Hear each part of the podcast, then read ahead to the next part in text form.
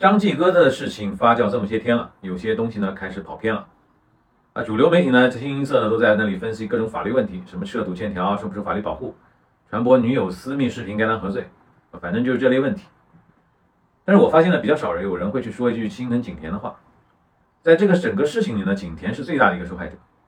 啊当年和张继科谈了场恋爱，也没有什么结果，虽然一度显得很甜蜜，但直到现在的事情爆出来，大家才知道景甜当年看上的是一个什么样的人。分手也是应该的。这次这个事情出来，很多人关心的是什么？啊，去哪搞到那三段私密视频来看？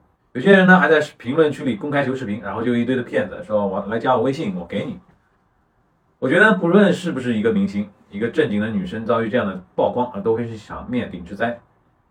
你说景甜在整个过程中做错了什么呢？反而你还很佩服她，在遭遇勒索的时候直接选择了报警，而不是妥协。所以我觉得你不管喜不喜欢作为明星的景甜。但是在这样的一个事件中，她就是一个遭遇网络围观的女性。